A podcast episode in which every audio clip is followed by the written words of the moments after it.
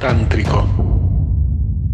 Tanto el hombre como la mujer tienen energía masculina y energía femenina. Eso está claro. Todos eso ya lo sabemos, que tanto el hombre como la mujer tenemos las dos energías. Pero desde el punto de vista del Tantra, el hombre tiene una exteriorización física de la energía masculina, principalmente en su primer chakra, en el plano físico, eh, y la, en el plano territorial, ¿no? Y la mujer tiene una mayor exteriorización hacia afuera de la energía femenina en su genitalidad, en su, primer chakra.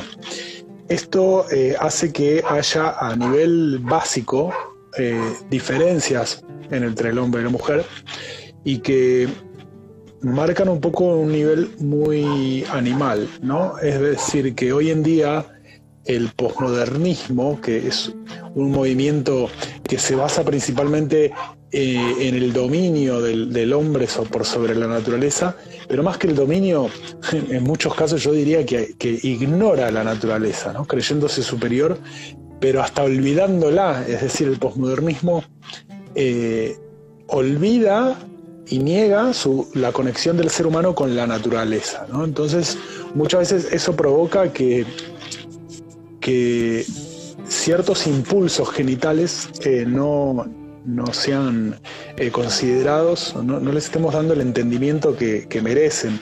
Y estos impulsos tienen que ver con, con criterios de selección sexual. Es decir, cuando yo elijo hacer el amor con alguien, hay un criterio, ¿sí? Entonces, hoy en día podemos pensar que ese criterio tiene que ver con un montón de cosas, qué sé yo, si, si le gusta la misma música que yo, eh, o si tenemos el mismo pensamiento ideológico, pueden ser miles de cosas, pero hay una fuerza subconsciente que está operando instintivamente y que es muy difícil de trascender, de entender y de transformar. Eh, el Tantra tiene métodos para lograrlo, pero la mayoría de personas hoy en día tiene una creencia eh, intelectual con respecto a, una supuesta trascendencia de la biología, eh, pero que muchas veces no tiene una raíz profunda en autoconocimiento. Entonces, estos impulsos biológicos reproductivos tienen que ver con distintos criterios de selección sexual. Es decir, en todas las especies que tienen, eh, que son bisexuadas, es decir, eh, en la vida la reproducción, el sexo es, lo que permite que continúe la vida y las especies, ¿no? Pero podríamos dividir eh, a todos los organismos básicamente en dos grandes grupos. Los que se reproducen de manera asexuada, o sea, que se clonan a sí mismos, y después tenemos otros organismos que pareciera como que juegan a un juego de, de hombre y mujer o de macho hembra o, ponerle el nombre que quieras, pero pareciera como que la biología, en el caso de algunas especies, muchas especies, decidió como eh, plantear una especie de, juego como blancas y negras, ¿no? En, el ajedrez, en las damas, eh, para, como una estrategia de mejoramiento y evolución de la especie. ¿no? Entonces, a cada género biológico les dio una, una, estrategia reproductiva distinta y complementaria que pareciera que de alguna manera hay en este determinismo una cierta inteligencia eh, a la hora de asignar a cada género una actitud diferente frente al acto reproductivo. Entonces, los estudios científicos eh, demuestran un montón de datos muy interesantes, tanto cuando analizan la genética del ser humano eh, desde hace millones de años, pero esos estudios científicos se siguen demostrando hoy en día, eh, por ejemplo, en aplicaciones como el Tinder, ¿no? ¿Cuál sería un ejemplo de esto? Eh, se ha mapeado todo el genoma humano. Y entonces eh, los científicos descubrieron que si nos remontamos a una mujer en África hace millones de años, ¿no? Todos somos eh, parientes lejanos de, estos personajes, pero el hecho más estremecedor es que han descubierto que más del 70-80% de las mujeres se han reproducido, es decir, han dejado descendencia. y menos del 50% de los hombres han dejado descendencia.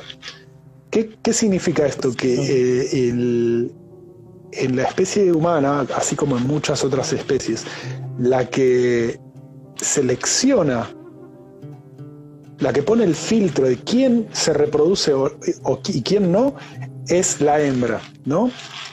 Por eso es que hoy en día se ve, por ejemplo, en aplicaciones como el Tinder, de que solamente, eh, digamos, todas las mujeres seleccionan aproximadamente al 10% de los hombres. Es decir, van pasando, pasando, pasando, pasando y solo le dan like a, uno de cada 10. ¿Sí? Es decir, la mujer está mucho más enfocada en general eh, en el 10% mejor. En cambio, el hombre le da like al 80% de las mujeres.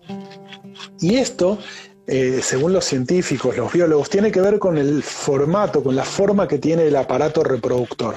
¿Sí? Eh, del macho y de la hembra. Es decir, como el, aparato reproductor masculino es polígamo, ¿qué quiere decir? Que está equipado con millones de espermatozoides y puede eh, eh, impregnar o fertilizar hembras a una razón de varias por día o muchas por año, ¿no? Para no entrar en detalles. En cambio, una mujer solo puede quedar embarazada una vez por año. Esto hace que su criterio sea mucho más selectivo, ¿no? Entonces, eh, y esto no tiene que ver con una cuestión cultural, sino que tiene que ver con una cuestión animales, con una cuestión hormonal y genética. Y sin embargo, también hay un fenómeno moderno que es, eh, así como, como vos decís, en la antigüedad, el criterio de selección sexual hacía que resulte más atractivo el hombre con mayor testosterona y más capacidad de dirección y de decisión y de seguridad en sí mismo, hoy está ocurriendo un fenómeno moderno que es que muchas mujeres están sintiendo una atracción, una que la hipergamia se empieza como a, sentir atraída por hombres de, más inseguros y más femeninos. Y esto tiene que ver con que la hipergamia es un instinto de preservación. Eh, entonces, empieza a ser este instinto hipergámico, está empezando a ser condicionado por una serie de creencias de que si un hombre eh, con más testosterona, eh, con más presencia masculina, es políticamente incorrecto o socialmente no aceptado, la, percepción de supervivencia o de, aceptación en, los vínculos hace que eh, la mujer perciba que es más seguro aparearse o emparejarse con un hombre más femenino. Pero ¿qué pasa? Esta, esta fórmula eh, es, una, es satisfactoria solamente a corto plazo, porque a mediano y largo plazo lo que termina primando, lo que termina saliendo es el instinto más, más primitivo, más profundo, es decir, el que no está condicionado por las creencias culturales.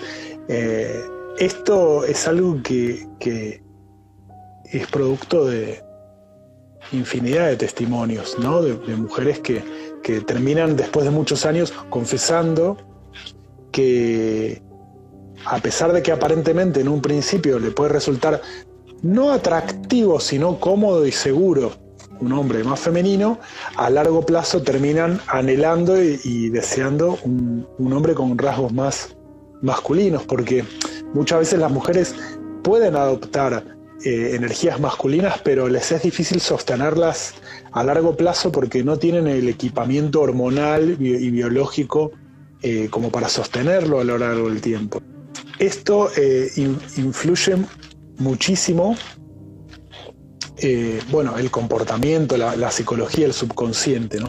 Y esto sería lo que es el, el primer y segundo chakra. Entonces, esta hipergamia, ¿no? Que es del aparato genital femenino, es una estrategia reproductiva del aparato genital femenino y la poligamia es la estrategia del aparato genital masculino. Es decir, nos estamos analizando en este caso como, animal. Tántrico.